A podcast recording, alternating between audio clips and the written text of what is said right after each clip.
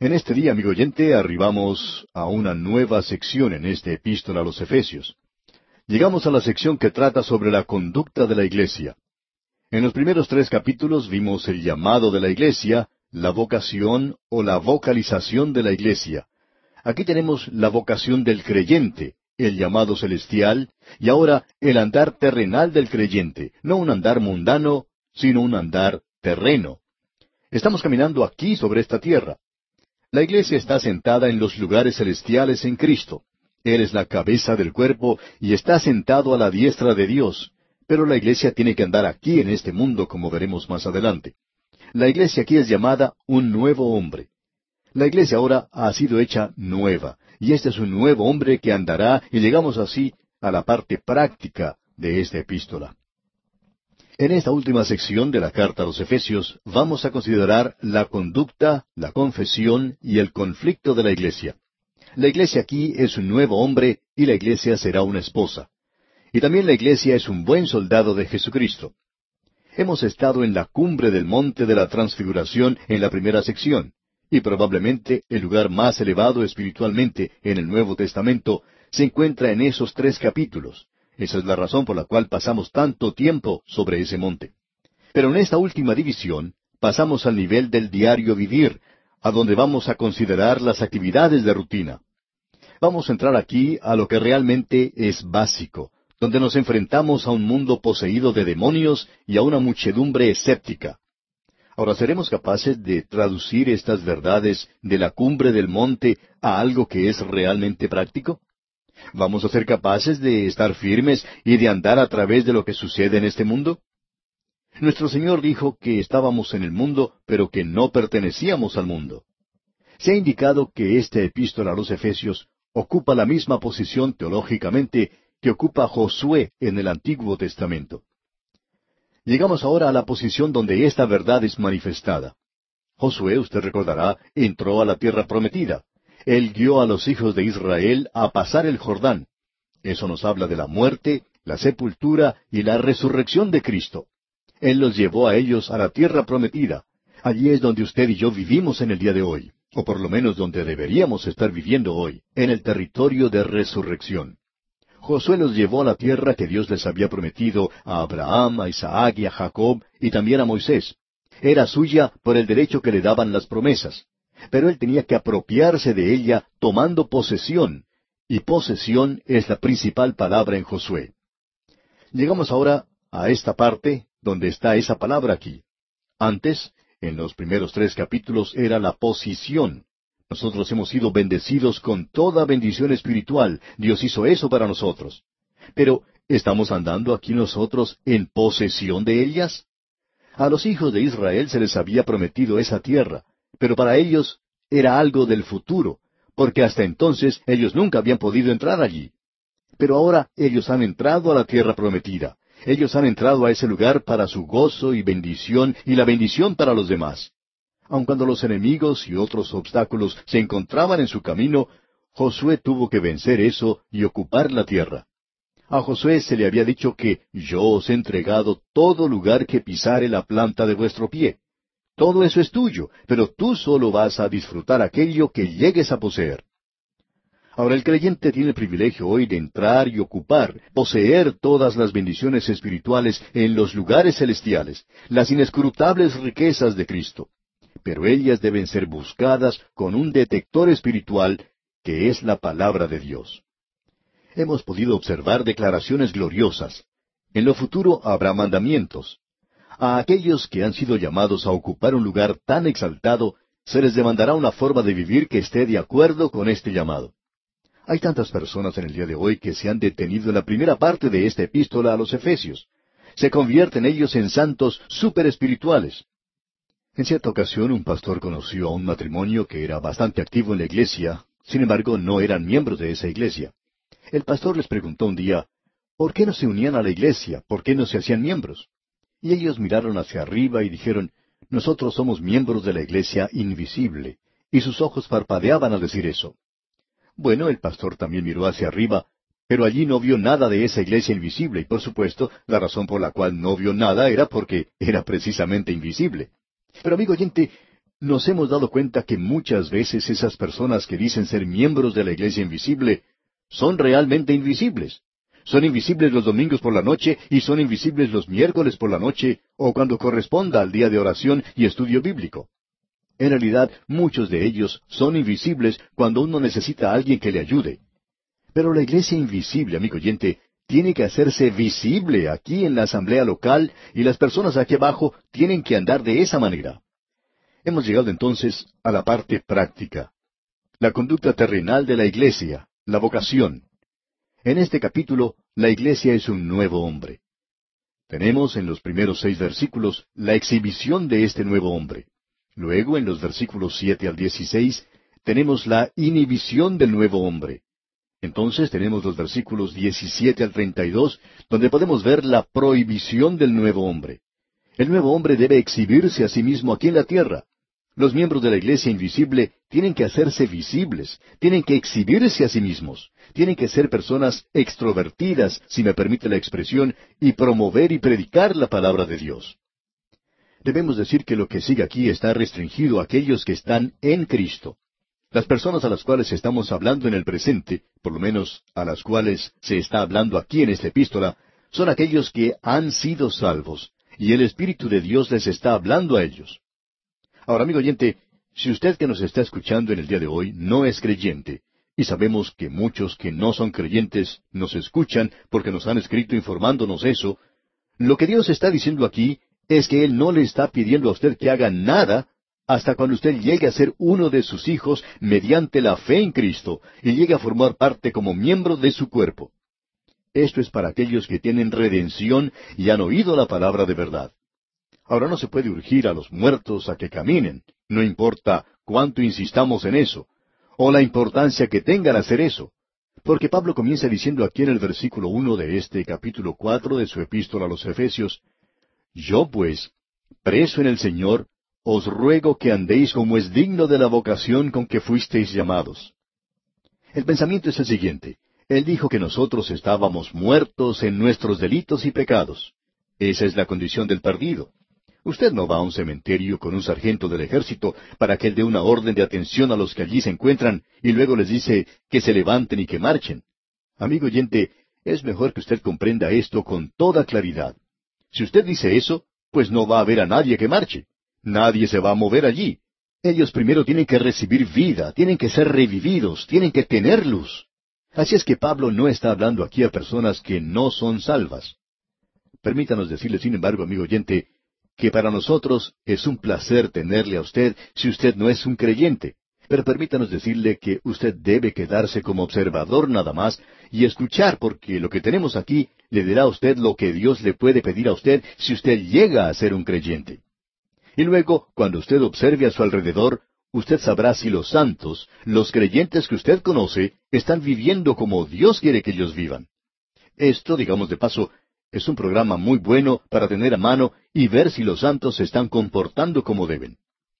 De modo que tenemos aquí instrucciones dadas a un nuevo hombre, no al hombre que está muerto en delitos y pecados. El mundo está diciendo en la actualidad, y las religiones están diciendo lo mismo, haz algo y llegarás a ser alguien. Sin embargo, Dios dice, sé alguien, y luego podrás hacer algo. Leamos una vez más el versículo uno de este capítulo cuatro de la Epístola a los Efesios.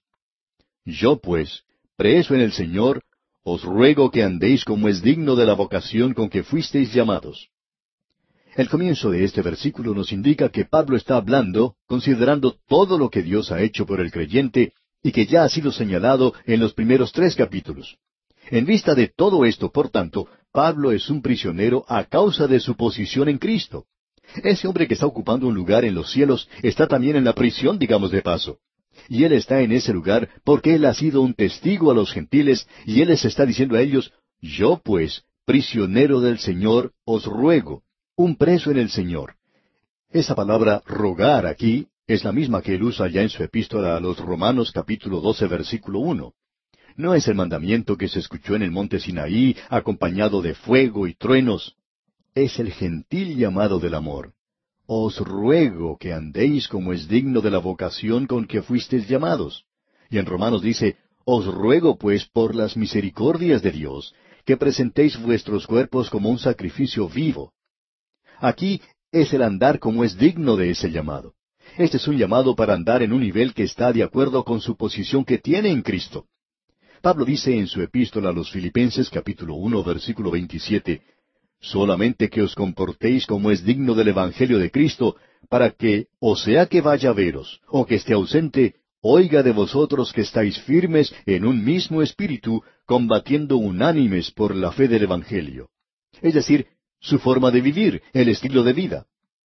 En su epístola a los Colosenses capítulo uno versículo diez dice, para que andéis como es digno del Señor, agradándole en todo, llevando fruto a toda buena obra y creciendo en el conocimiento de Dios. Y luego, escribiendo a los tesalonicenses en la primera carta, capítulo dos, versículo diez, dice, Vosotros sois testigos, y Dios también, de cuán santa, justa e irreprensiblemente nos comportamos con vosotros los creyentes. Y aquí le está diciendo en Efesios, os ruego que andéis como es digno de la vocación con que fuisteis llamados. Ahora, amigo oyente, la gente quizá no le está diciendo nada a usted, pero ellos están oliendo un aroma, por así decirlo, para ver si usted es genuino o no lo es, para ver si usted es realmente un hijo de Dios por medio de la fe en Jesucristo. Y la única forma por la cual ellos pueden saber es por su forma de andar. ¿Cómo camina usted a través de la palabra? Y de paso, lo realmente importante no es cómo camina usted, sino dónde camina. Usted recuerda lo que nos dice el apóstol Juan, que si andamos en luz, como Él está en luz, tenemos comunión unos con otros. Y eso es andar en la luz de la palabra de Dios.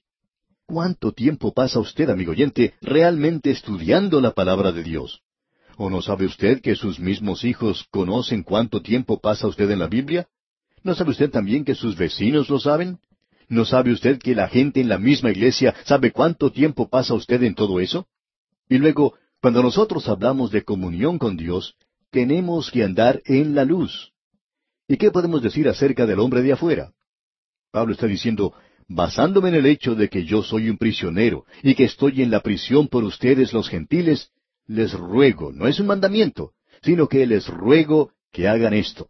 Y luego él dice, si ustedes han oído de la dispensación de la gracia de Dios, note usted lo que él está diciendo aquí, si vosotros habéis oído de la dispensación, ahora esa es la administración de la gracia de Dios. Usted y yo estamos viviendo en la dispensación de la gracia. Ahora alguien quizá diga, a mí no me gusta eso, yo no soy un dispensacionalista. Bueno, todo lo que podemos decirle es que usted debería hacerlo. Si usted cree en la Biblia, usted es una clase de dispensacionalista. Quizá a usted no le gusta hacer como lo somos nosotros, y esperamos que usted no sea una persona que vaya a un extremo, pero esperamos que usted crea que vivimos hoy en la dispensación de la gracia de Dios, porque eso es exactamente lo que Pablo está diciendo aquí. Nosotros no lo hemos dicho, amigo oyente. Nosotros no inventamos esa palabra. Tampoco ninguno de los que comentan la Biblia. Sale de aquí de la epístola de Pablo. ¿Se le parece bien? Él es quien nos da la palabra. Otros también la utilizan si es que habéis oído de la administración de la gracia de Dios que me fue dada para con vosotros, que por revelación me fue declarado el misterio, como antes lo he escrito brevemente. ¿Sabe una cosa, amigo oyente? Hemos cometido un error. Habíamos comenzado andando en el capítulo cuatro y ahora estamos recorriendo parte del capítulo tres otra vez. Bueno, no hay nada malo con eso, aparte de que hemos cometido una equivocación. Así es que volvamos a donde deberíamos haber estado andando en este día. Pensábamos que estábamos volviendo a subir a la montaña en lugar de bajar de ella al nivel donde nosotros tenemos que andar dignos de la vocación a la que hemos sido llamados.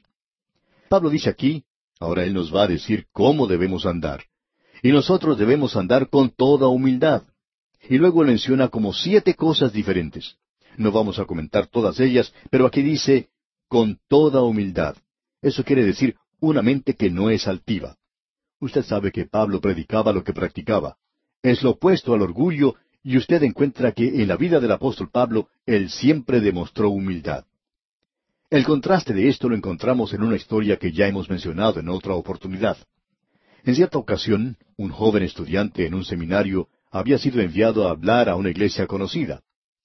Bien, él estaba muy orgulloso porque lo habían llamado a él para ser el ministro en esa gran iglesia. Así es que él fue a ese lugar y debemos destacar que nunca había tenido ninguna experiencia. Él era un joven muy inteligente en su clase y en su estudio, pero cuando se puso de pie para hablar a la audiencia, experimentó algo que nunca había conocido antes, y ese era el temor de hablar en público. Él se había olvidado de todo lo que sabía. Se había aprendido el mensaje de memoria, pero se le olvidó. Había olvidado todo. Así es que, a tropezones, él pudo finalizar algo de un mensaje. Una anciana que se encontraba en la audiencia se le acercó al terminar el servicio y le dijo, Jovencito, yo le estaba observando en esta mañana y me gustaría decirle que si usted hubiera subido al púlpito en la forma en que descendió de él, entonces hubiera descendido de él en la forma en que subió. Él había subido con mucho orgullo, pero había descendido, amigo oyente, con humildad y mansedumbre. Así es que podemos darnos cuenta que esto es lo opuesto al orgullo. El apóstol Pablo, escribiendo a los filipenses, dice en el capítulo dos de esa carta, versículo tres, Nada hagáis por contienda o por vanagloria, antes bien, con humildad, estimando cada uno a los demás como superiores a él mismo. Creemos que ese es el estandarte de todas las virtudes cristianas. Caracterizó a nuestro Señor Jesucristo. Él dijo, Llevad mi yugo sobre vosotros y aprended de mí, que soy manso y humilde de corazón. Hay muchos creyentes en la actualidad que tienen orgullo de su raza, tienen orgullo del lugar, tienen orgullo de su rostro y en realidad hasta tienen orgullo de la gracia. Son orgullosos hasta de haber sido salvos por gracia. Necesitamos, amigo oyente, andar en humildad y mansedumbre. Ahora hay algo más que decir acerca de este andar en humildad. Y es este asunto de ensalzarnos a nosotros mismos. Eso fue lo que hizo Satanás. Él cometió este tremendo error. Se cuenta una historia acerca de un grupo de personas que fue a visitar el lugar donde había vivido Beethoven en Alemania. El guía los estaba llevando por diferentes habitaciones y llegaron a una donde se encontraba el piano, donde Beethoven había llegado a componer algo de su música. Al finalizar su discurso, el guía le dijo a la gente que estaba visitando si había alguno entre ellos que quisiera sentarse al piano por un momento y tocar una nota o dos. Y toda la gente que estaba allí se abalanzó sobre el piano. Cada uno quería llegar a ese lugar primero, pero solo un anciano se abstuvo de hacerlo. Después que todos habían tenido su oportunidad, el guía le preguntó a este anciano, ¿No le gustaría a usted sentarse ante el piano y tocar un poquito? Y el anciano respondió, Oh, no, no soy digno de hacerlo. Y el nombre de ese anciano era Paderewski, probablemente el único hombre que era digno de tocar el mismo piano que había pertenecido a Beethoven. Y él fue el único que no quería hacerlo. ¿Cuántos de los santos en la actualidad, amigo oyente, se lanzan a hacer cosas aún en la iglesia y no tienen don para hacer eso, pero lo hacen de todas maneras? Dijimos que hay veces que tenemos problemas en encontrar gente que haga las cosas, pero tenemos también otro problema, y ese es el extremo de personas que están haciendo cosas que no deberían hacer. Necesitamos, pues, andar en humildad. Ahora, mansedumbre no quiere decir debilidad. Los hombres que se destacan por ser mansos son en el Antiguo Testamento Moisés y en el Nuevo Testamento el Señor Jesucristo. Es difícil imaginarnos esto cuando observamos a Moisés descendiendo del monte Sinaí y quebrando las tablas donde estaban los diez mandamientos. Cuando uno observa lo que le dijo a su hermano Aarón y a los hijos de Israel, ¿llama usted a eso mansedumbre? Bueno, Dios la llama así. ¿Fue el Señor manso cuando Él se dirigió al templo y expulsó a todos los que estaban haciendo negocios alrededor de ese lugar? Sí, amigo oyente, Él fue manso. Bueno, el mundo no llama a eso mansedumbre. ¿Qué es entonces mansedumbre? Mansedumbre es tener el deseo, el gusto de hacer la voluntad de Dios a pesar de las consecuencias, el inclinarse uno mismo a la voluntad de Dios. Eso es mansedumbre. Paciencia es tener un buen temperamento. Ese es un fruto del Espíritu. Cuando estudiamos allá la primera epístola del apóstol Pablo a los Corintios, hablamos de esto. Tener paciencia quiere decir el quemar algo lentamente por un período largo de tiempo. Quiere decir que nosotros no debemos ser cortos en nuestro punto de vista. Hay algunos de nosotros que somos así. Repetimos pues que este es uno de los frutos del Espíritu.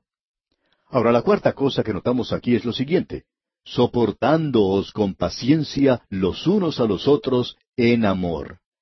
Quiere decir, el controlarse a uno mismo en un espíritu de amor, siendo pacientes unos con otros, perdonándonos unos a otros. Luego se menciona un quinto punto, y es el de guardar la unidad del Espíritu. El Señor Jesucristo oró para que nosotros pudiéramos ser uno. El Espíritu de Dios nos ha bautizado en un cuerpo. Nosotros debemos mantener eso, debemos mantener esa unidad, debemos mantener una unidad con los demás creyentes. Usted y yo deberíamos sentir que todos somos parte de un cuerpo. Pertenecemos a un cuerpo, digamos de paso. Debemos decir que esas son cosas maravillosas. Se menciona aquí siete unidades que nosotros debemos guardar. Notemos eso al leer los versículos cuatro al seis de este capítulo cuatro de la Epístola a los Efesios.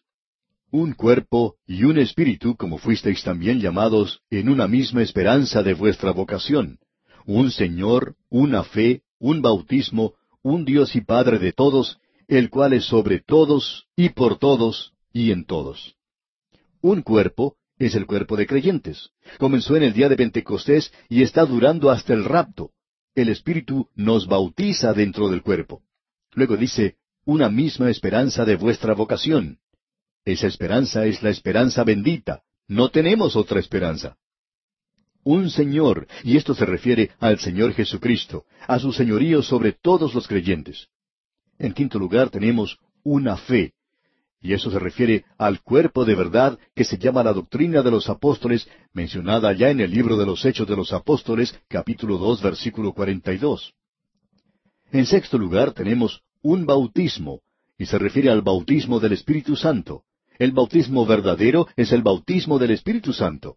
El bautismo ritual es un bautismo por agua. Luego, en séptimo lugar, tenemos un Dios y Padre de todos. Y esto se refiere a la paternidad de Dios en cuanto a los creyentes. Ya que solo hay un Padre, Él no es el Padre de los que no son creyentes. La unidad de los creyentes produce una marcada diferencia entre los creyentes y los que no son creyentes. Él es el Padre de todos aquellos que le pertenecen a Él, habiendo sido regenerados. Ahora Él está sobre todo, a través de todo y en todo. Eso quiere decir que Dios es inminente y que Él es también trascendente. Como podemos ver, amigo oyente, nos encontramos en una hermosa sección de la palabra de Dios. Y aquí vamos a detenernos por hoy porque nuestro tiempo ya ha terminado. Amigo oyente, en nuestro programa anterior comenzamos a estudiar una sección totalmente nueva en esta epístola a los Efesios. Hemos estado hablando de la iglesia, la cual es el cuerpo de Cristo, y que la cabeza está en el cielo. Nosotros estamos unidos a Él. La iglesia es un hombre nuevo. La iglesia es un misterio. Todo esto está encabezado por la persona de Cristo, quien se encuentra sentado a la diestra de Dios. Ahora usted puede estar tan activo en esto, que, como dijo una persona, uno puede ser tan celestial en el modo de pensar, que no es bueno para nada en la vida terrenal. Hay muchas personas que se dejan llevar por esto y no se dan cuenta que tenemos que caminar en este mundo que es bastante malo, un mundo verdaderamente vil, y allí es donde estamos nosotros. En el estudio anterior vimos que Pablo decía cómo debemos andar. Ahora el andar es aquí en este mundo, y eso es lo que este cuerpo tiene que hacer. Primero vimos la exhibición del cuerpo, y él habló directamente a la persona que esa persona tiene que andar en humildad y mansedumbre. Luego él amplificó eso e incluyó a la iglesia. Hay un cuerpo, un espíritu. Luego llegó al punto crucial, culminante de esa declaración, al decir aquí en el versículo seis de este capítulo cuatro de Efesios, un Dios y Padre de todos, el cual es sobre todos y por todos y en todos. Ahora, cuando él dice que es sobre todos, Estamos hablando en realidad acerca de la trascendencia de Dios, es decir, que Dios es anterior al universo. Él es superior a su creación. Él no depende de la creación. El Señor no depende del oxígeno para poder subsistir. Él no necesita traer las provisiones de la retaguardia. No tiene que ir a hacer compras los sábados para tener comida el fin de semana. Él no depende de su creación. Él es trascendente. Y no solo está sobre todo, sino que Él también está a través de todo, y eso quiere decir que está en este universo en el cual usted y yo vivimos. Él es quien le da razón de ser y quien lo hace actuar según su plan y su propósito. Y Dios es quien está en usted también. Y eso, como usted ya sabe, le da más significado a esta vida. Hace de ella algo que vale la pena vivir. hay veces que se torna algo aburrida ya que se vuelve monótona. A mí me gusta mucho preparar estos programas, pero después de haber estado en este estudio preparando dos o tres programas a la vez, bueno, permítame contarle algo. Esto se vuelve un poco monótono. Uno se cansa un poco de hacer esta clase de cosas. Pero luego tenemos un gran pensamiento. Todo esto está dentro del plan y propósito de Dios. Y entonces me siento con ganas de cantar la doxología o el coro de aleluya, y cuando hago eso, pues todos los que están al alcance de mi voz tienen que salir corriendo. Y espero que el Señor esté escuchando porque Él dijo que si esto es producto de nuestro corazón, entonces es como el crear una melodía en nuestro corazón. Evidentemente allí es donde se produce porque cuando sale de la boca ya no existe ninguna melodía. Usted y yo, amigo oyente, debemos andar marcando el paso, por así decirlo, con Dios. Tenemos que andar al son de la música del cielo en el presente. Es como una gran orquesta sinfónica. El autor de estos estudios bíblicos, el doctor J. Vernon McGee, contaba la siguiente experiencia que él tuvo en el pasado. Dijo, en cierta ocasión algunos amigos me invitaron a ir con ellos a escuchar una orquesta sinfónica.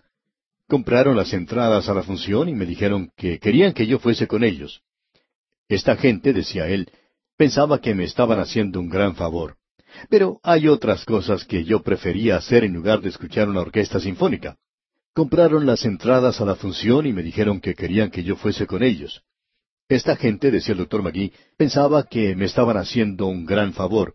Pero hay otras cosas que yo prefería hacer en lugar de escuchar una orquesta sinfónica. Reconozco que en ese sentido soy un verdadero plebeyo. En lo que a música se refiere, soy verdaderamente rústico. No puedo comprenderla toda, decía él. Pero ese día yo recibí un gran mensaje. Fui con mis amigos y nos sentamos. Llegamos un poco temprano al auditorio y había bastante ruido ya que la gente todavía estaba entrando.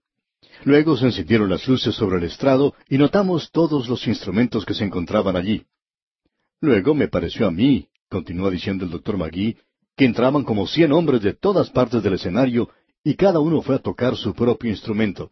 Me parecía que era su propio instrumento, aunque no sonaba como tal.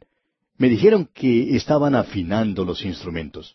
Cada uno tocaba su propia melodía. Y, añadía el doctor Magui, uno nunca había escuchado una cosa así. No había nada de música allí. Era algo terrible. Luego, por fin terminaron de afinar esos instrumentos y se retiraron del escenario, por lo cual nosotros quedamos muy agradecidos. Y desaparecieron por alguna parte del escenario. Luego de algún tiempo se encendieron nuevamente las luces que iluminaban el escenario y los hombres volvieron a entrar pero esta vez parecían diferentes. Antes estaban solo en mangas de camisa, pero ahora estaban vestidos con mucha elegancia, lucían sus corbatas de lazo sobre sus camisas blancas, y todo el escenario se veía muy hermoso. Cada hombre se dirigió a su instrumento, pero ninguno de ellos se atrevió a tocarlo.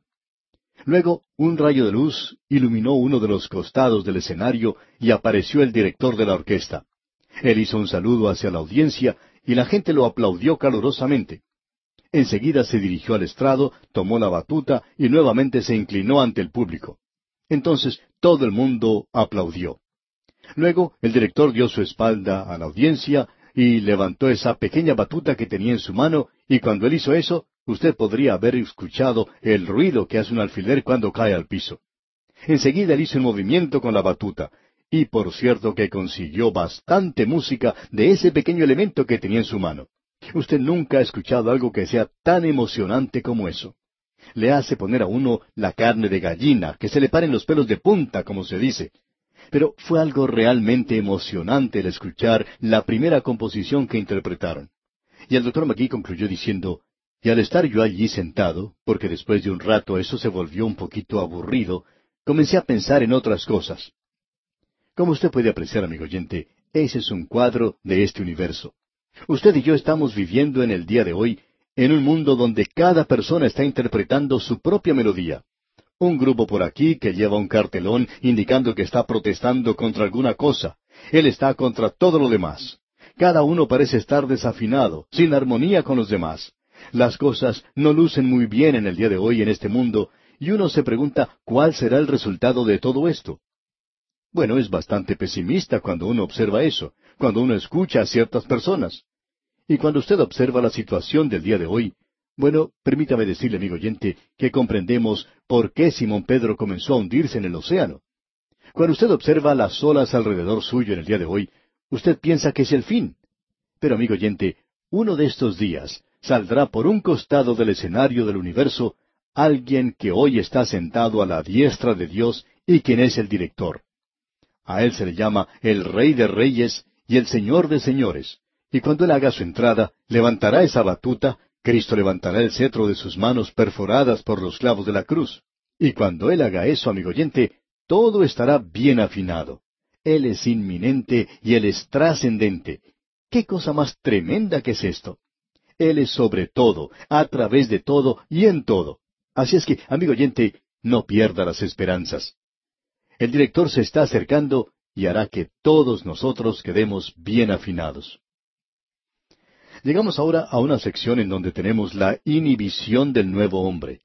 La iglesia tiene que caminar ahora como un hombre nuevo en el mundo. Antes tenía que hacer la exhibición. La iglesia tenía que ser extrovertida, testificar y ser manifestada en la vida. La iglesia también tiene inhibición, y las inhibiciones son importantes. Un niño pequeñito no tiene inhibiciones. La iglesia no tiene que ser como un niño pequeñito todo el tiempo y manifestarse a sí mismo como un bebé. Tiene que crecer y desarrollar algunas inhibiciones. Usted sabe que hay ciertas cosas que usted no dice algunas veces, pero un niño sí las dice, como le ocurrió a cierto pastor en una ocasión. Él estaba visitando a algunos miembros de la iglesia, y cuando el pastor los visita ellos actúan muy bien, son tan santos y tan religiosos, y esta familia se sentó con el pastor a la mesa y le pidieron que él diera gracias por la comida. Un muchachito de unos tres años estaba sentado a la mesa también con ellos. Cuando el pastor se puso a orar, el muchachito miró a su alrededor y le dice a su mamá, ¿Qué fue lo que hizo? Él no tenía inhibiciones, pero parece que esa familia no oraba ni daba gracias por la comida muy a menudo. Y el pequeño, pues, no sabía eso. La iglesia ahora tiene que tener inhibiciones ya que es madura y ha crecido. Busquemos el proceso que menciona aquí el apóstol Pablo. Leamos el versículo siete de este capítulo cuatro de Efesios. Pero a cada uno de nosotros fue dada la gracia conforme a la medida del don de Cristo.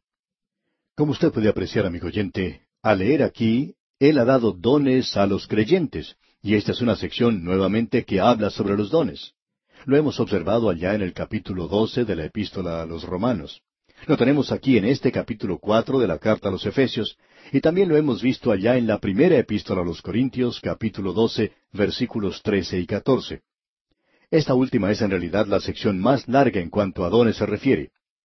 Ahora él está diciendo aquí que los creyentes tienen que ser solícitos, activos para mantener la unidad del Espíritu.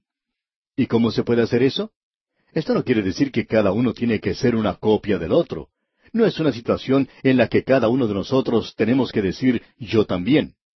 Cada creyente recibe un don para que él pueda actuar dentro del cuerpo de los creyentes de una forma en particular. Permítanos repetir algo que dijimos cuando estudiamos allá la primera epístola a los Corintios capítulo 12. Los dones son dados a las personas para que ellos puedan usar ese don en el cuerpo de los creyentes porque ellos son un miembro de ese cuerpo. El apóstol Pablo dice allá en la primera epístola a los Corintios, capítulo 12, versículo siete, Pero a cada uno le es dada la manifestación del Espíritu para provecho. Y esto quiere decir sencillamente lo siguiente, un don es el Espíritu haciendo algo a través del creyente, y no lo está haciendo para la devoción privada del individuo, sino que lo está haciendo en el cuerpo de los creyentes para edificar ese cuerpo, es decir, para provecho del cuerpo. Ahora no se da un don a una persona para que se desarrolle espiritualmente. Se le da a usted el don para que funcione en el cuerpo de los creyentes, para que sirva de provecho y bendición a la iglesia. Algunas veces uno escucha a personas que dicen, nosotros no hablamos en lenguas en esta iglesia. Lo hacemos para nuestras devociones en privado. Y podemos decirle a usted categóricamente, amigo oyente, por la palabra de Dios, que usted está completamente equivocado. Un don es dado para provecho de la iglesia, y usted no tiene ningún derecho de usarlo egoístamente para su propio beneficio. Podemos estar seguros al decir que si el don no es usado en la forma correcta, entonces no es un don. Un don es para provecho del cuerpo. Usted es un miembro del cuerpo, y cada miembro de mi cuerpo tiene que funcionar por una razón muy definida. Usted puede imaginarse, por ejemplo, que cuando yo me levanté esta mañana para dirigirme a la oficina, podía haber pensado que mis ojos decían, estamos con sueño en el día de hoy. Nosotros no vamos a ir a la oficina, vamos a quedarnos en casa. Tú puedes ir solo. Y luego me podían decir, queremos tener nuestro estudio devocional. Bueno, amigo oyente, permítame decirle que yo no podría hacer nada aquí sin mis ojos. Los necesito para poder ver lo que estoy haciendo. Mis piernas me trajeron aquí, mis ojos leen las páginas de la Escritura y espero que mi lengua esté cooperando un poquito. También confío que mi cerebro esté funcionando como debe. Así es que nos damos cuenta que cuando usted está usando un don es cuando le sirve de provecho a la iglesia. Y eso es lo que se nota en forma automática aquí. Cada creyente recibe un don para que él pueda actuar en el cuerpo de los creyentes de una forma en particular. Y cuando él hace eso, el cuerpo funciona. Y allí es donde se logra la unidad del Espíritu. Usted se da cuenta que junto con este don se da la gracia para usarlo en el poder y en la plenitud del Espíritu de Dios. Ahora, cada creyente, actuando en su espíritu peculiar, produce una armonía como lo hace cada miembro del cuerpo humano. Cuando un miembro de mi cuerpo sufre, Pablo dice que todos sufren. Y por lo tanto, cuando usted no actúa como debe, no ejercita su don en el cuerpo, usted hace que todos los demás queden desafinados, debemos decir de paso. Y luego dice aquí, en el versículo ocho del capítulo cuatro de la epístola a los Efesios, por lo cual dice, subiendo a lo alto, llevó cautiva la cautividad y dio dones a los hombres. Bueno, él hizo dos cosas. Primero, llevó cautiva la cautividad. Como usted puede darse cuenta, esa es una cita tomada directamente del Salmo 68, versículo 18. Y permítame que lea este pasaje bíblico. Subiste a lo alto, cautivaste la cautividad, tomaste dones para los hombres y también para los rebeldes, para que habite entre ellos Jehová Dios. Ahora alguien va a decir quizá, pero allí hay un poco de discrepancia en cuanto a esa cita. En el Salmo dice, tomaste, y aquí en Efesios dice, y dio. Bueno, debemos decir aquí que cualquier autor tiene derecho de cambiar su propia escritura, pero ninguna otra persona puede hacerlo. Por ejemplo, si un hombre dice en un artículo, en una revista, algo de lo que escuchó que yo estaba diciendo, pero él no dice las palabras que yo utilizo, pues yo puedo protestar al editor porque él no me ha citado correctamente, para que él corrija ese error de la cita mala.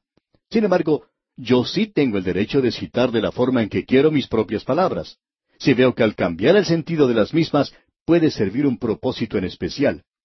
Ahora el Espíritu Santo cambia eso y lo hace con un propósito. ¿Por qué? En el libro de los Salmos, el Señor tenía dones listos en el pasado al estar sentado a la diestra de Dios.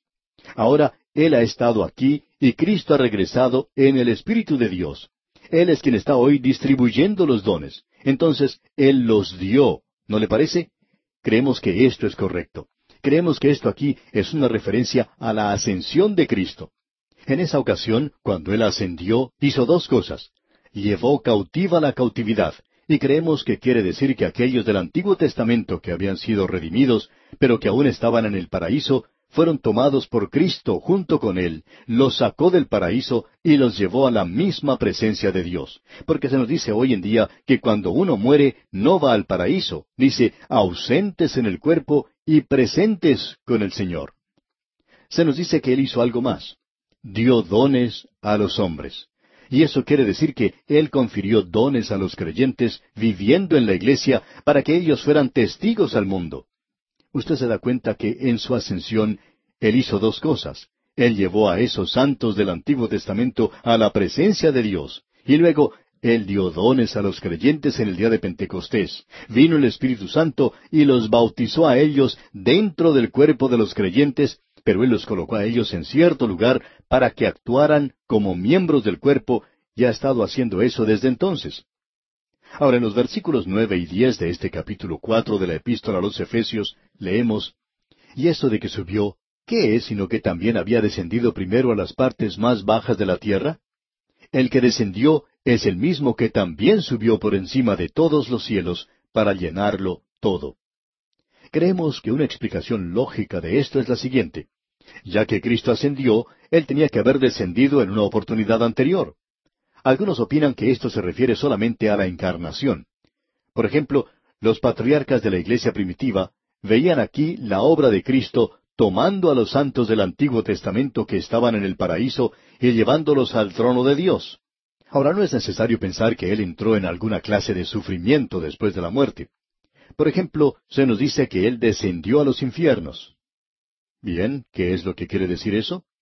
Bueno, Él descendió al lugar donde estaban los muertos y su encarnación y muerte fueron su humillación y descenso. Eso era suficiente o adecuado para llevar a los redimidos del Antiguo Testamento a la presencia de Dios. Creemos que es eso lo que tenemos aquí en este pasaje y reconocemos que hay otras interpretaciones. Luego tenemos en el versículo once de este capítulo cuatro de la Epístola a los Efesios lo siguiente Y él mismo constituyó a unos apóstoles, a otros profetas, a otros evangelistas, a otros pastores y maestros.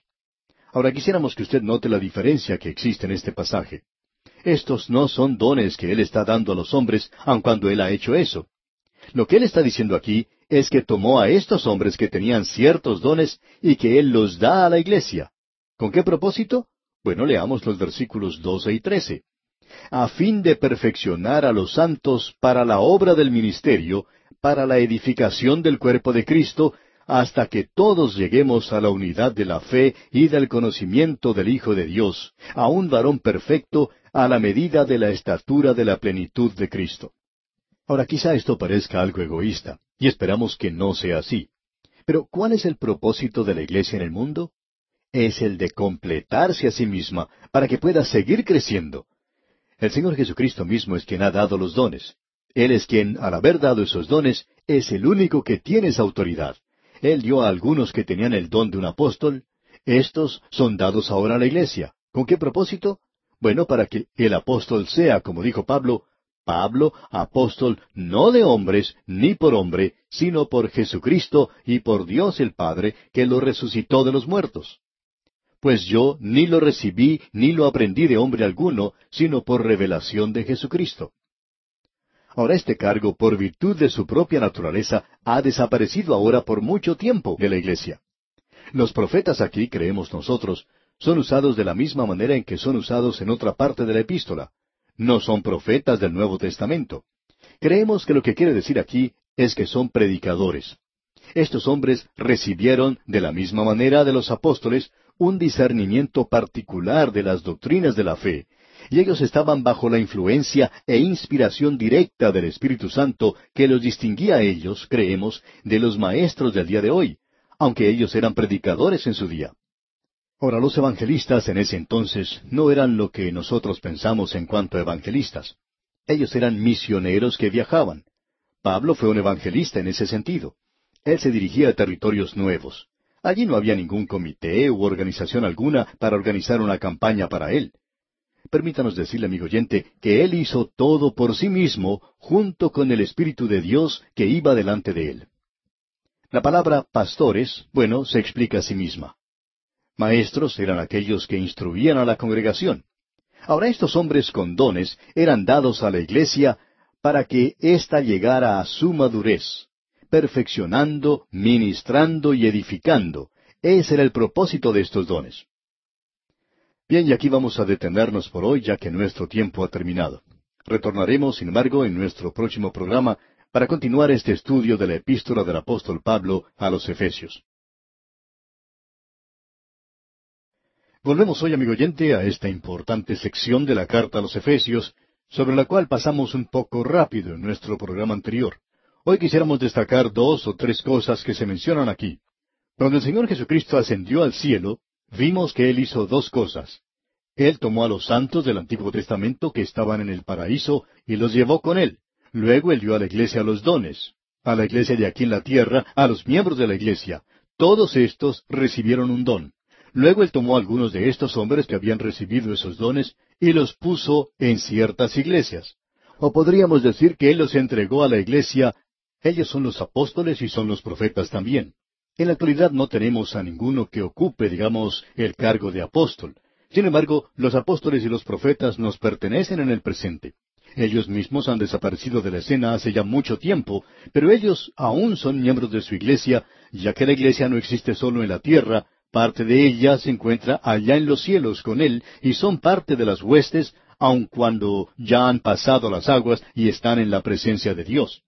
Ellos aún son miembros de la iglesia y nosotros tenemos a los apóstoles y los profetas. Podemos notar que en la actualidad, ahora mismo, estamos estudiando la epístola a los Efesios. Ahora, ¿quién fue el que escribió esta carta? Lo hizo el apóstol Pablo. ¿Y dónde está él ahora? Se encuentra con Cristo. Usted recuerda lo que él dijo, ausentes del cuerpo, presentes con el Señor. Él había dicho que era mucho mejor partir de este mundo y estar con el Señor. Bueno, él ha tomado ese camino que es mucho mejor y ahora él se encuentra allá arriba, pero él aún es miembro de la iglesia y nosotros estamos estudiando su epístola en el día de hoy.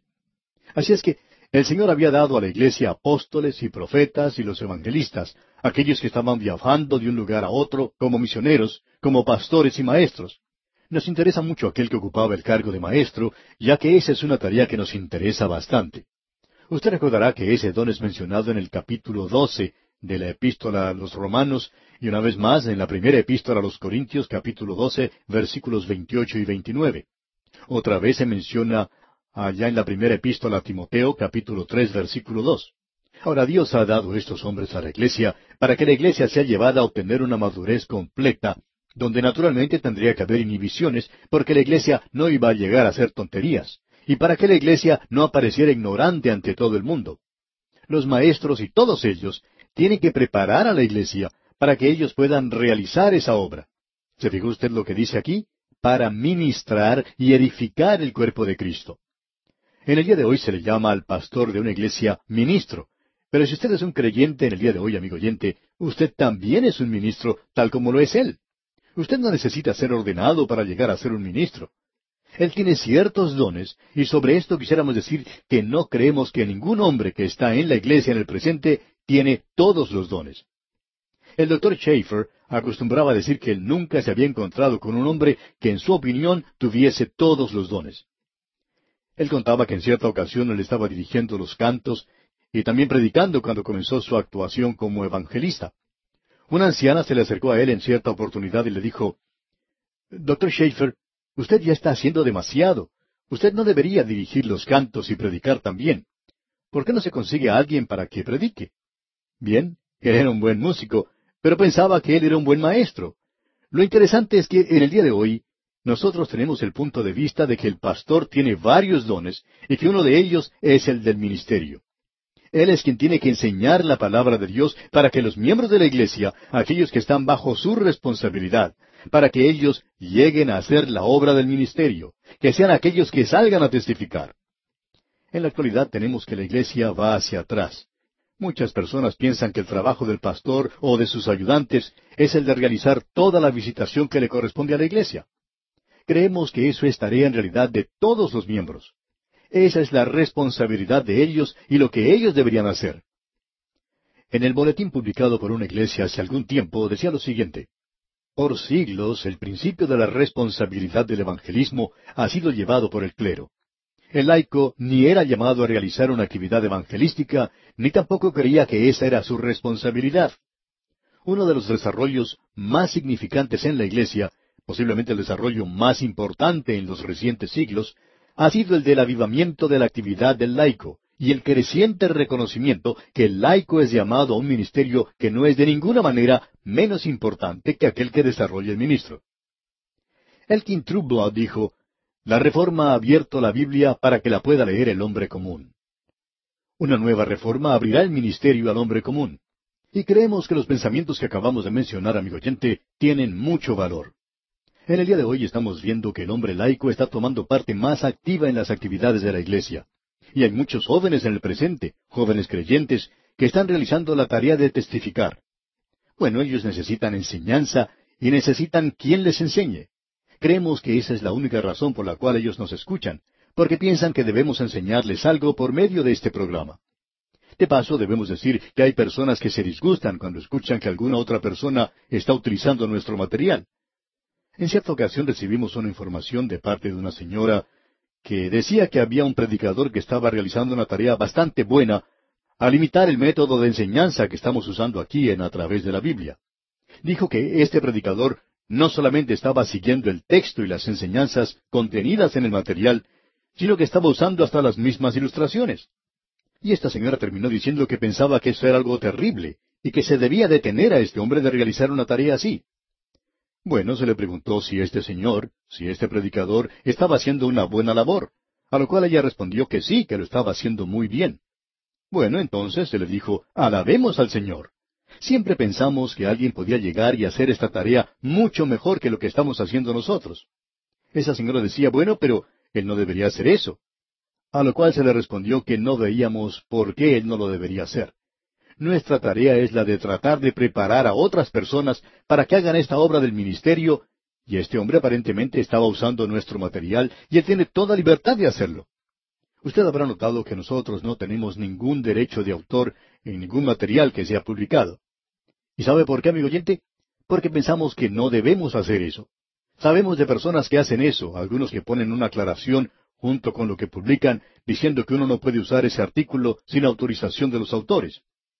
Bueno, nosotros tenemos la tarea de edificar la iglesia, y el material debe ser utilizado por todo aquel que sienta necesidad de hacerlo. De vez en cuando recibimos cartas de pastores que nos dicen que quieren predicar tal o cual sermón nuestro. ¿Está bien si lo hacemos? Bueno, lo único que nosotros le pedimos es que haga una mejor tarea que la que nosotros estamos haciendo. Eso es lo importante. Pero amigo oyente, utilice el material, porque nosotros tenemos que edificar el cuerpo de Cristo en el día de hoy. Y nos regocijamos mucho cuando recibimos cartas de la gente que nos dice que ha tomado nuestro material o nuestro libro y lo usa en tal y cual parte y en tal y cual forma.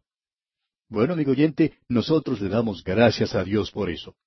Tenemos que divulgar la palabra de Dios en la actualidad, y eso es lo importante de notar, que estos hombres han sido dados para la iglesia, para la edificación de la iglesia. Nos hemos dado cuenta que por medio de la radio se puede edificar a muchas más personas que cuando uno hace la tarea de pastorado nada más. Uno no puede esperar que el pastor haga todo lo que es necesario hacer. Él está en su iglesia para enseñarle a usted, amigo oyente, a hacer la obra del ministerio y para que la iglesia sea edificada hasta llegar a la madurez, para que no actuemos como personas que no somos muy cuerdas, para que podamos dar un testimonio bueno, claro e inteligible a los demás. Permítanos decirle esto, amigo oyente. Creemos que uno de los pecados más grandes de la iglesia local en el día de hoy es la ignorancia de la persona que está sentada en los bancos de la iglesia. No conoce para nada la palabra de Dios y eso es verdaderamente trágico. No me gustaría subir a un avión que tenga un piloto que no supiera más acerca de hacer volar esa nave que lo que sabe el miembro común de la Iglesia acerca del cristianismo o de la palabra de Dios.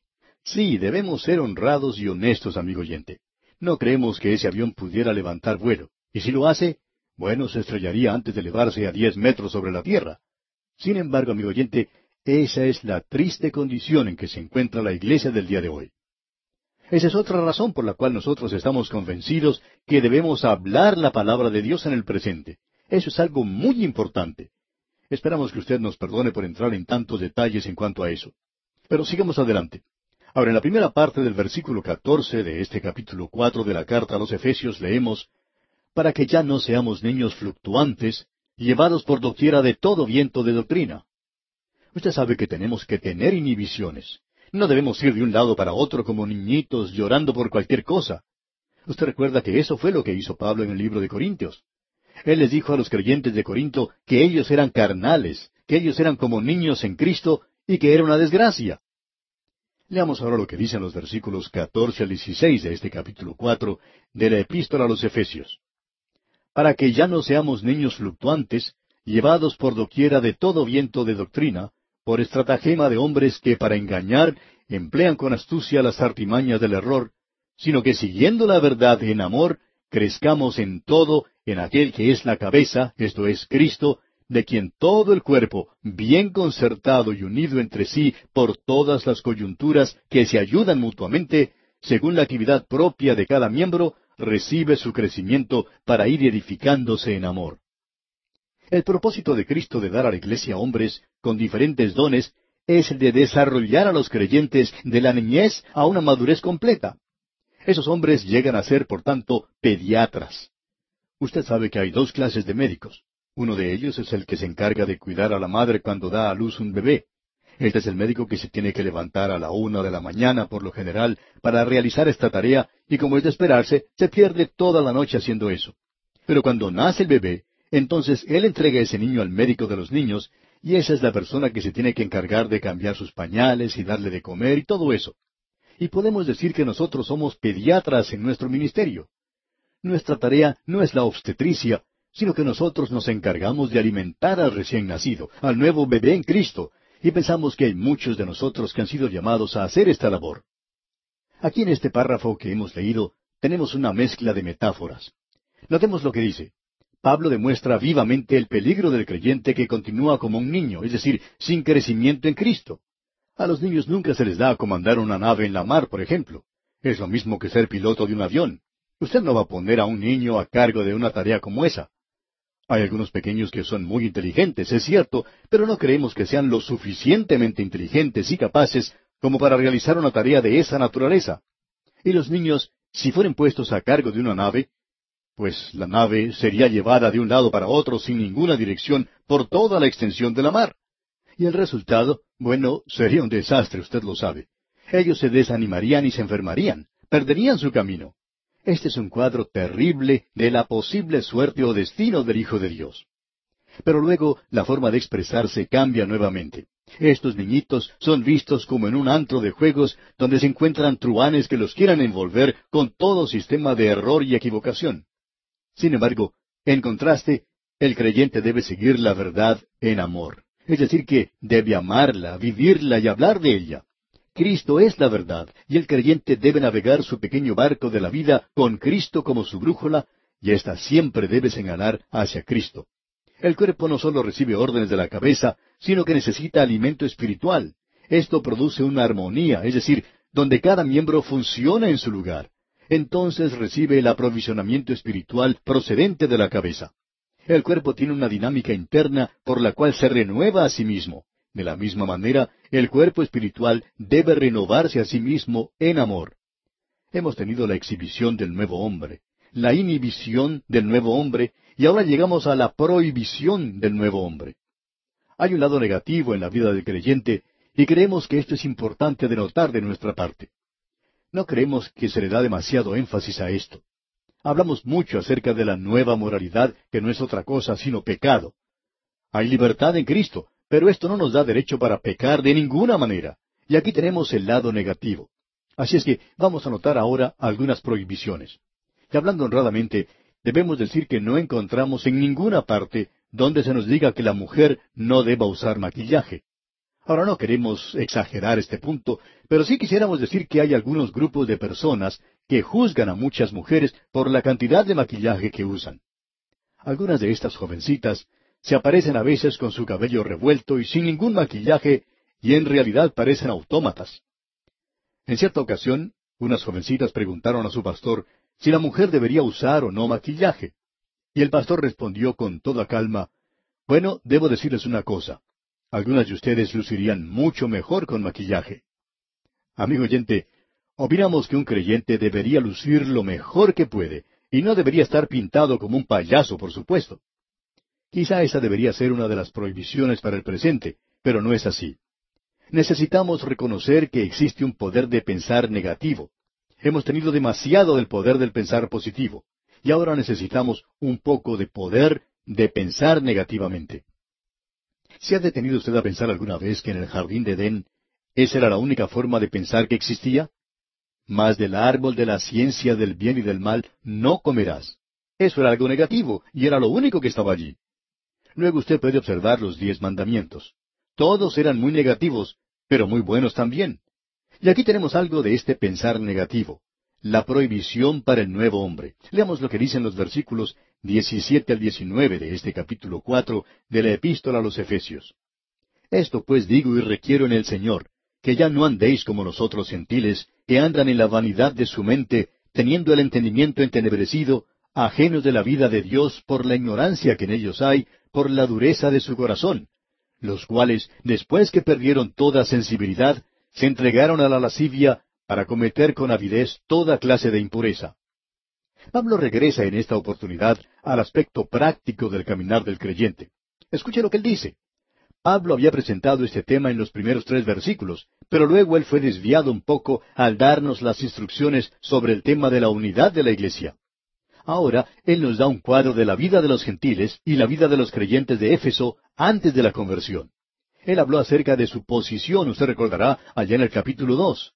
En aquel tiempo estabais sin Cristo, alejados de la ciudadanía de Israel y ajenos a los pactos de la promesa, sin esperanza y sin Dios en el mundo. O sea que ellos estaban viviendo en el pecado. Y este es el cuadro.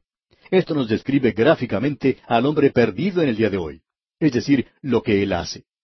Hay cuatro aspectos del andar de los gentiles que ilustran la futilidad absoluta y el propósito loco de la vida del hombre perdido.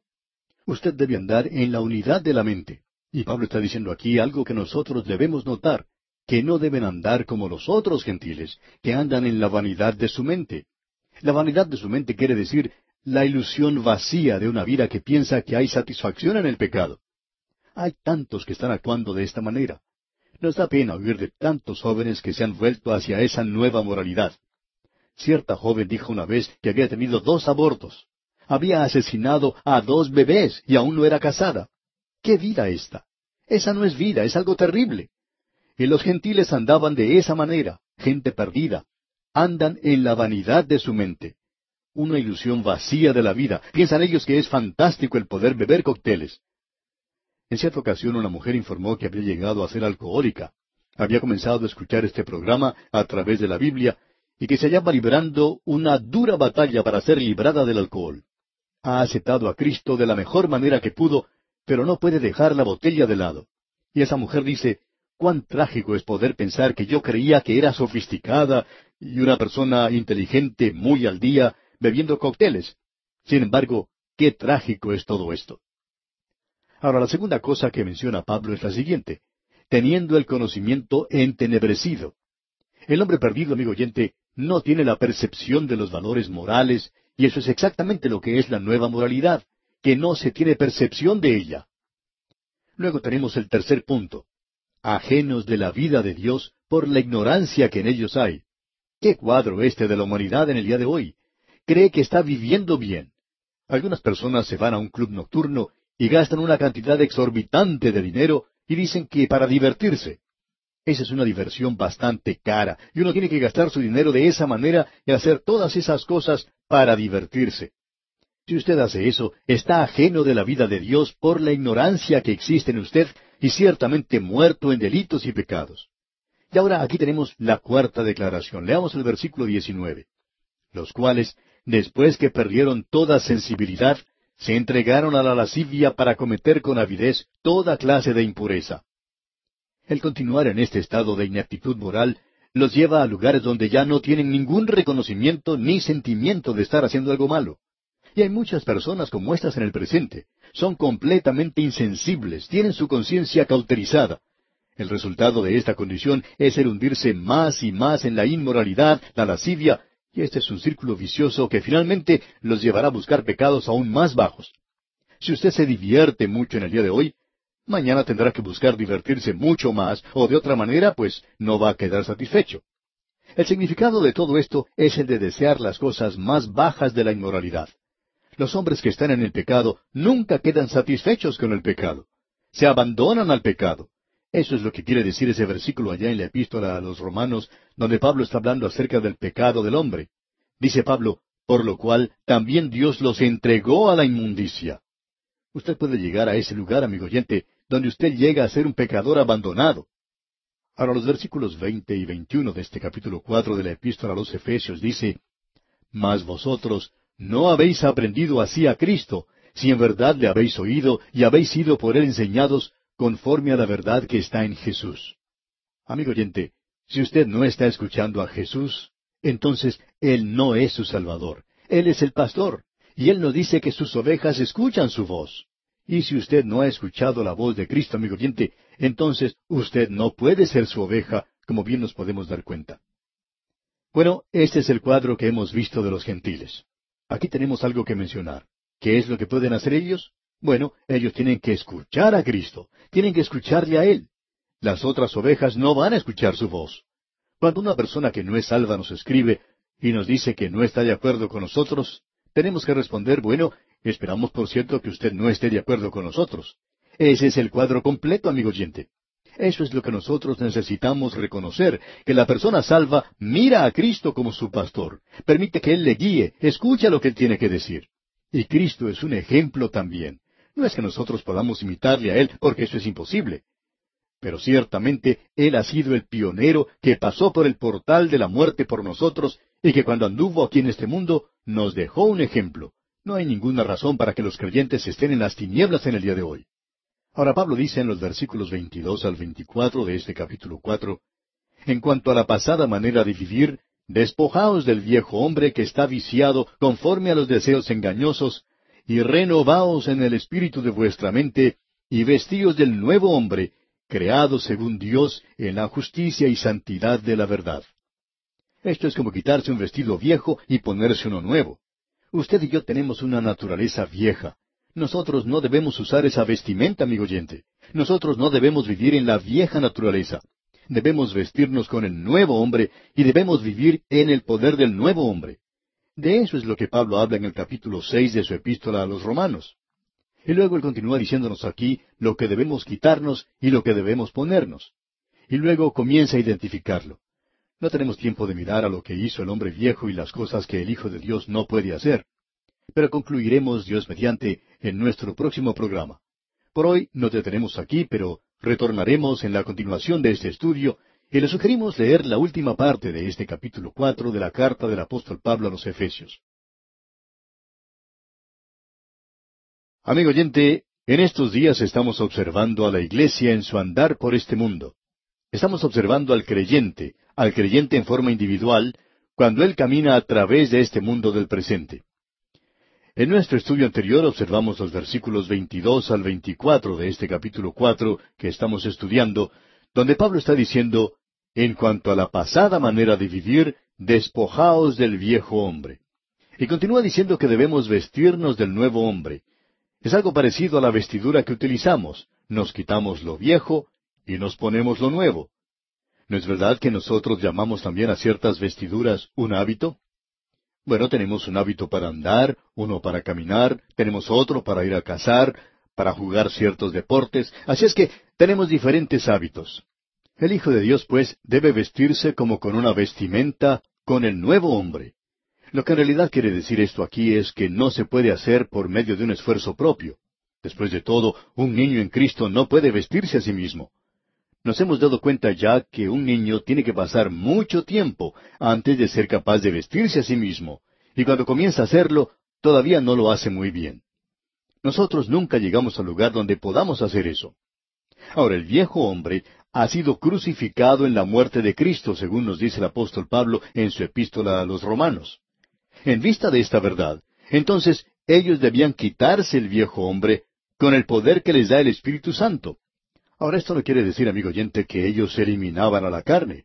Nosotros no podemos librarnos de nuestra vieja naturaleza, pero no debemos vivir en ella. Y estamos seguros que cualquier persona que nos esté escuchando en este momento, si es honesta consigo misma, reconocerá que tiene una vieja naturaleza. Ahora nosotros no debemos vivir en ella, ya que también tenemos una nueva naturaleza y debemos vivir en esa nueva naturaleza y sólo por el poder que nos da el Espíritu Santo, como bien nos dice ese gran mensaje que encontramos en los capítulos siete y ocho de la Epístola a los Romanos, donde Pablo trata de este mismo tema. Debemos andar en la justicia y santidad de la verdad. Esto demuestra que esta es la justicia imputada de Cristo, y todo esto es hecho según el carácter santo de Dios. Siendo pues que hemos sido declarados justos y estamos en Cristo, sentados junto con Él en los lugares celestiales, aquí en este mundo nuestro andar debe estar de acuerdo con nuestra posición. Leamos ahora lo que dicen los versículos 25 al 27 de este capítulo 4 de la epístola a los Efesios. Por lo cual, desechando la mentira, hablad verdad cada uno con su prójimo, porque somos miembros los unos de los otros. Airaos, pero no pequéis no se ponga el sol sobre vuestro enojo, ni deis lugar al diablo. Pablo regresa una vez más aquí a las prohibiciones. Él había comenzado allá en el versículo 17, donde se le dice al creyente que no tiene que caminar en la misma manera en que andaban los gentiles. Estos mandamientos continúan a través de lo que queda de esta epístola. Estas son las prohibiciones, este es el poder del pensar negativo. Ahora él debe hablar la verdad, y él está hablando la verdad. ¿Por qué? Porque tiene que dejar de lado la mentira. Y cuando el viejo hombre fue quitado en la crucifixión de Cristo, la lengua mentirosa y el corazón engañoso fueron colocados sobre esa cruz. Esa es la razón por la cual Él tuvo que morir por nosotros. Era porque usted y yo, amigo oyente, somos mentirosos. Usted recuerda, amigo oyente, lo que dijo David. Y dije en mi apresuramiento, todo hombre es mentiroso. El doctor W. G. Carroll dijo hace tiempo, David había dicho, todos los hombres son mentirosos. Y también dijo, en mi apresuramiento. Y el doctor Carroll dijo, yo estaba pensando por mucho tiempo en cuanto a esto, y aún así estoy de acuerdo con David. Bueno, hablando la verdad, como podemos ver, se resuelve la mayoría de los problemas en la iglesia corriente. En realidad, no vale la pena tratar de arreglar o corregir todas las mentiras que uno escucha en la iglesia. Uno escucha la mentira y trata de seguirla, de investigarla, y luego uno se da cuenta, amigo oyente, que dedica demasiado tiempo a hacer eso. Ahora, ya que los creyentes son miembros de un solo cuerpo, tendrían que estar hablando la verdad. Aquí tenemos algo que dijo Crisóstomo, y esta es una analogía un poco ridícula, pero ciertamente ilustra la verdad. Esto es lo que dijo Crisóstomo, que el ojo no le mienta al pie, ni que el pie le mienta al ojo. Si en el camino uno se encuentra con un hoyo profundo, que está cubierto superficialmente con paja, y que le parezca al ojo que es tierra firme, para estar seguro, ¿no utilizaría el ojo al pie para comprobar que allá abajo no hay un vacío? ¿O si está firme y puede resistir? ¿Dirá el pie una mentira? ¿O dirá la verdad tal cual es? ¿Y qué si el ojo observara una serpiente o a una bestia salvaje? ¿Le dirá alguna mentira al pie? No, por cierto que no, amigo oyente. Es como ese hombre que en cierta ocasión dijo que había visto un fantasma en la noche.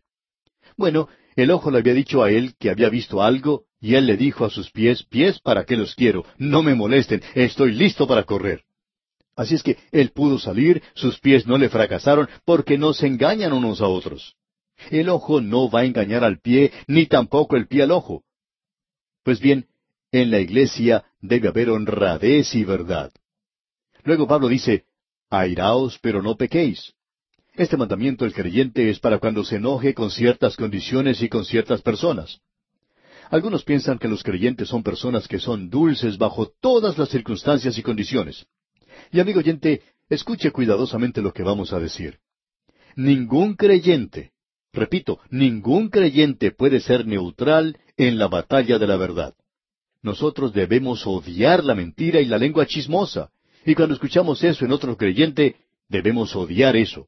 Pero cuidado, debemos odiar eso, pero no debemos odiar ni estar iracundos con la persona, con un aborrecimiento innato, o como lo llama Pedro, con malicia. Él dice que la malicia es algo que no debería formar parte de la vida del creyente, es algo que debemos evitar. Desechando, pues, toda malicia, todo engaño, hipocresía, envidias y todas las detracciones, desead como niños recién nacidos la leche espiritual no adulterada. La malicia, como alguien dijo, es enojo congelado. No se puede dejar de lado. Hay gran cantidad de personas que tienen cierto problema, ellos odian a ciertas personas. Eso es algo que ellos no pueden abandonar. Son personas que dicen, no puedo perdonar. Bueno, deberíamos estar dispuestos a perdonar y a olvidar si la otra persona está lista a abandonar sus mentiras. Uno puede encontrar en la palabra de Dios que ésta tiene mucho que decir acerca de este tema. Hay quienes piensan que nosotros debemos ser débiles en cuanto a eso. Usted recuerda que cuando el Señor Jesucristo en cierta ocasión estaba en el templo, allí se encontraba un hombre con la mano seca pusieron este hombre ante él para ver lo que el Señor iba a hacer. Recuerde lo que él dice allá en el Evangelio según San Marcos, capítulo tres, versículo cinco. Allí leemos Entonces, mirándolos alrededor con enojo, entristecido por la dureza de sus corazones, dijo al hombre, Extiende tu mano. Y él la extendió, y la mano le fue restaurada sana. Note usted que él estaba enojado por lo que estaba ocurriendo. Amigo oyente, se nos dice que Dios está enojado todo el día con los malvados. Pero en el momento en que ellos abandonan eso y se vuelven hacia Él, Él los salva. Esa tiene que ser nuestra actitud, digamos de paso, la actitud de todo creyente. Nosotros como creyentes no podemos colocarnos en una situación en la cual aparezcamos como neutrales. Nos encontramos en el presente en una gran batalla, como podemos apreciar en esta gran epístola que tenemos ante nosotros. Ahora, los versículos 28 y 29 de este capítulo 4 de la epístola a los Efesios dicen, El que hurtaba, no hurte más, sino trabaje, haciendo con sus manos lo que es bueno, para que tenga que compartir con el que padece necesidad ninguna palabra corrompida salga de vuestra boca, sino la que sea buena para la necesaria edificación, a fin de dar gracia a los oyentes. El hombre, por su naturaleza pecaminosa, es un ladrón y es mentiroso. Es algo natural el ser de esa forma. Es como aquel hombre creyente que cuenta que cuando era muchacho acostumbraba a salir con un grupo de muchachos bastante malos. Claro que él decía que él era el mejor de ese grupo, pero acostumbraban a robar fruta de su vecino. Quizá el vecino les hubiera dado la fruta si ellos la hubieran pedido. Pero parecía que tenía mejor sabor para ellos cuando la robaban. Ese grupo, pues, acostumbraba a andar por el vecindario robando toda clase de fruta, o sea que, por naturaleza, eran ladrones. Años más tarde, este hombre se convirtió y llegó a ser un hijo de Dios. En cierta ocasión, cuando se dirigía a visitar a un amigo, pasó por una huerta donde había varios árboles frutales y de nuevo sintió esa tentación de entrar y coger una de esas frutas. Y llegó hasta detenerse y se dijo, voy a tomar una de esas frutas. Y cuando ya se disponía a hacerlo, de pronto se detuvo y se dijo a sí mismo, pero ¿por qué mejor no voy y le pido al dueño que me dé una? De seguro que él me dará una. Así es que prosiguió su camino y fue a ver al dueño de la huerta, y luego que estuvo conversando con él le contó de su experiencia. El dueño se rió y luego contestó, ¿sabe una cosa? Si usted hubiera entrado a robarme una fruta, yo podría haberle disparado un tiro. Ya he tenido a muchas personas que han entrado a robarme la fruta. Por supuesto, eso me cuesta mucho dinero. Como usted ve, amigo oyente, tenemos eso en nuestros corazones. Somos por naturaleza de esa manera. Y Pablo está diciendo aquí que no debemos robar más, aun cuando algunas veces eso parezca algo que esté bien hecho. Tampoco debemos enriquecernos para satisfacer nuestros propios fines, pero debemos ayudar a los demás con aquello que sea sobreabundante. En el día de hoy existen obras cristianas que se demoran y se marchitan por la falta de dinero. ¿Por qué? Porque muchos de los hijos de Dios no están dando como deberían hacerlo. Eso es muy evidente. Luego Pablo menciona aquí una forma de hablar perversa. Quiere decir aquí una forma de hablar que es corrompida, putrefacta. Una lengua sin control en la boca de un creyente es la indicación de una vida corrupta. Hay ciertos creyentes que cuentan una historia dudosa o fuera de tono y revelan un corazón lleno de maldad. Porque usted ya sabe que lo que se encuentra en el corazón llegará a aparecer en la boca. La conversación del creyente debe ser en un plano muy elevado de instrucción y el de comunicar ánimo a los demás creyentes. Usted puede divertirse y gozar de la vida. El buen humor es algo correcto, pero debemos mantenernos alejados de aquello que es sucio y pecaminoso en el día de hoy. Luego Pablo sigue adelante en este capítulo y considera algo que nosotros debemos tratar y es algo maravilloso. Dice aquí en el versículo treinta, Y no contristéis al Espíritu Santo de Dios, con el cual fuisteis sellados para el día de la redención. El día de la redención es aquel día en que el Espíritu Santo lo presentará a usted al Señor Jesucristo. El Espíritu Santo aquí es una persona que puede ser contristada. Ahora, ¿qué es lo que contrista al Espíritu? Ya se han mencionado las ofensas que contristan al Espíritu Santo. De eso es lo que queremos hablar y hemos estado hablando. Cuando usted como creyente miente, eso contrista al Espíritu Santo. Cuando usted tiene malos pensamientos, eso contrista al Espíritu Santo. Y cuando una persona es contristada, ¿qué es lo que sucede? Bueno, ya no hay comunión. Él no puede obrar en su vida. Pero notemos lo que dice aquí el versículo treinta. Y no contristéis al Espíritu Santo de Dios, con el cual fuisteis sellados para el día de la redención. Ahora usted puede contristar al Espíritu Santo, pero usted no puede contristarlo de tal manera que Él se aparte totalmente de usted, porque usted ha sido sellado hasta el día de la redención. ¡Qué maravilloso es todo esto! Desde el mismo momento en que usted ha sido regenerado, el Espíritu Santo lo ha sellado. Lo hemos visto anteriormente, y Él lo presentará algún día ante el Señor Jesucristo. Mientras tanto, sí, usted puede contristarle. En realidad, en nuestros días, ¿cuál es la diferencia que existe entre los creyentes? La diferencia verdadera entre los creyentes en el día de hoy son aquellos que viven con el Espíritu Santo contristado y aquellos que viven con el Espíritu Santo que no ha sido contristado. Esa es la diferencia.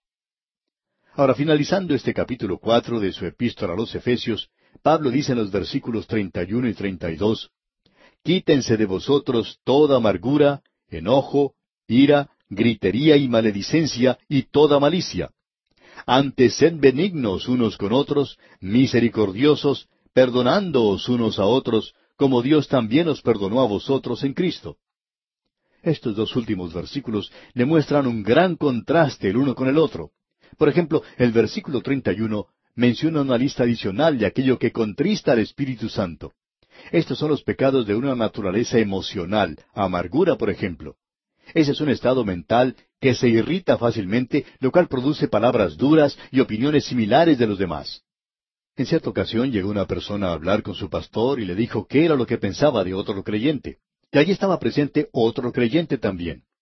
Después de que partió ese hombre que se estaba quejando, este hombre que estaba allí junto con el pastor dijo, Si yo fuera usted, no le daría mucho crédito a lo que este hombre ha dicho. Él es una persona muy amargada.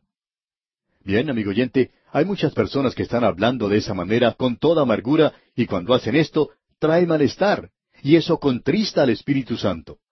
Ahora el enojo y la ira son explosiones de pasión. El obispo Moll muestra la diferencia que existe entre estas dos palabras. Él dice, la ira demuestra una pasión aguda, y la otra, o sea, el enojo, pasión crónica. Tenemos luego gritería, y eso quiere decir la aseveración descarada de algunos supuestos derechos y quejas. Hay algunos en las iglesias en el día de hoy, y usted puede conocer alguno quizá, que son culpables de eso. Esto contrista al Espíritu Santo. Esta gente dice, ¿sabe una cosa? Ellos ya no prestan ninguna atención a lo que yo digo. El pastor ni siquiera me da la mano. Amigo oyente, ¿qué derecho tiene usted de decir que él tiene que ir de un lado para otro y darle la mano a usted para que continúe siendo feliz? Ahora, maledicencia nos habla aquí de decir blasfemias y aún quiere indicar toda clase de calumnias. Y estas cosas deben ser quitadas. Esto quiere decir que tiene que haber una acción decisiva si es que no queremos contristar al Espíritu Santo de Dios. Usted tiene que quitar eso de su vida. Usted tiene que tomar la decisión de quitarlo. Ahora, malicia, como ya hemos indicado, es un odio congelado. Y el apóstol Pablo dice aquí, antes sed benignos. Y él está diciendo aquí que usted tiene que quitar eso de su vida, pero debe ser benigno uno con el otro. Esto demuestra el cambio radical que debería ocurrir en el creyente para que ya no quede ningún vacío en su vida. Debemos ser benignos unos con otros. Esto se refiere a la cortesía cristiana. Misericordiosos quiere indicar aquí una acción mucho más intensa que la que se demuestra por amabilidad, e indica el estar lleno de un afecto profundo y maduro. Hay algunos creyentes que son amigos maravillosos. Cuando ellos lo ven a usted, se le acercan y le dan un abrazo. Es hermoso encontrarse con una persona que nos trata de esta manera. Son amigos misericordiosos en cierto sentido y podemos amarles en el Señor. Luego Pablo continúa diciendo, perdonándoos unos a otros. Esta es una frase que nos demuestra lo que debe existir entre nosotros en relación con las faltas de uno y del otro. Perdonando en lugar de aumentar las faltas de los demás. Eso es lo que nosotros debemos hacer, perdonar uno al otro. Como podemos ver, indica que nosotros no aumentamos las faltas de los demás, sino que las perdonamos. Todo esto es hecho en una base doble. Primero, esta conducta no contristará al Espíritu Santo. Y en segundo lugar, la base del perdón no es algo legal, sino de gracia. No es un mandamiento bajo la ley, sino que se basa en la gracia de Dios que se exhibe en nuestro perdón porque Cristo murió por nosotros y nosotros tenemos que perdonar porque hemos sido perdonados. No lo hacemos para lograr perdón. Y allí es donde podemos notar el contraste. El Señor Jesucristo dijo que usted debe perdonar para ser perdonado. Bueno, eso es legal. Y Él estaba presentando en ese momento el sermón de la montaña. Pero aquí se nos presenta en la base de lo que Él ha hecho por nosotros. Y esto es en realidad maravilloso. Y con esto, amigo oyente, llegamos ahora al capítulo cinco de este epístola a los Efesios. Y aquí el tema es el de la iglesia será la esposa. Admitimos que esto es en realidad mezclar metáforas. En el capítulo cuatro, la iglesia era el nuevo hombre y ahora la iglesia será una esposa. Pero el énfasis aquí es dado al futuro, es decir, será. La iglesia no es una esposa en el día de hoy. La iglesia es un hombre nuevo que anda en este mundo en la actualidad. La iglesia ha sido desposada con Cristo, pero aún no ha tenido lugar el casamiento. Vamos a ver aquí que la mezcla de las metáforas tiene un propósito muy definido. La iglesia será una esposa. Allá en Apocalipsis capítulo 21 versículo 2 leemos, Yo, Juan, vi la santa ciudad, la nueva Jerusalén, descender del cielo, de Dios, dispuesta como una esposa ataviada para su marido. Luego en el versículo nueve de este mismo capítulo de Apocalipsis 21 leemos, Vino entonces a mí uno de los siete ángeles que tenían las siete copas llenas de las siete plagas postreras, y habló conmigo diciendo, Ven acá, yo te mostraré la desposada, la esposa del Cordero. En este mundo debemos andar como una futura esposa. Estamos comprometidos. Eso es lo que Pablo dijo cuando hizo referencia ya en su segunda epístola a los Corintios, capítulo once, versículo dos, y dijo, Pues os he desposado con un solo esposo, para presentaros como una virgen pura a Cristo. Cuando una jovencita se ha comprometido y se está preparando para su casamiento, ella ya no tiene tiempo para aquellos amigos de antes. Ella no va a salir a pasear con Juan esta noche y con Pedro mañana y con este plan la noche siguiente. Ella ya está comprometida y ya no tiene ningún interés en los demás muchachos. ¿Y cómo podemos nosotros estar comprometidos con Cristo y vivir como vive el mundo? Nosotros vamos a ser presentados ante Él algún día. Vamos a vivir con Él a través de toda la eternidad, y Él será nuestro Señor y Maestro.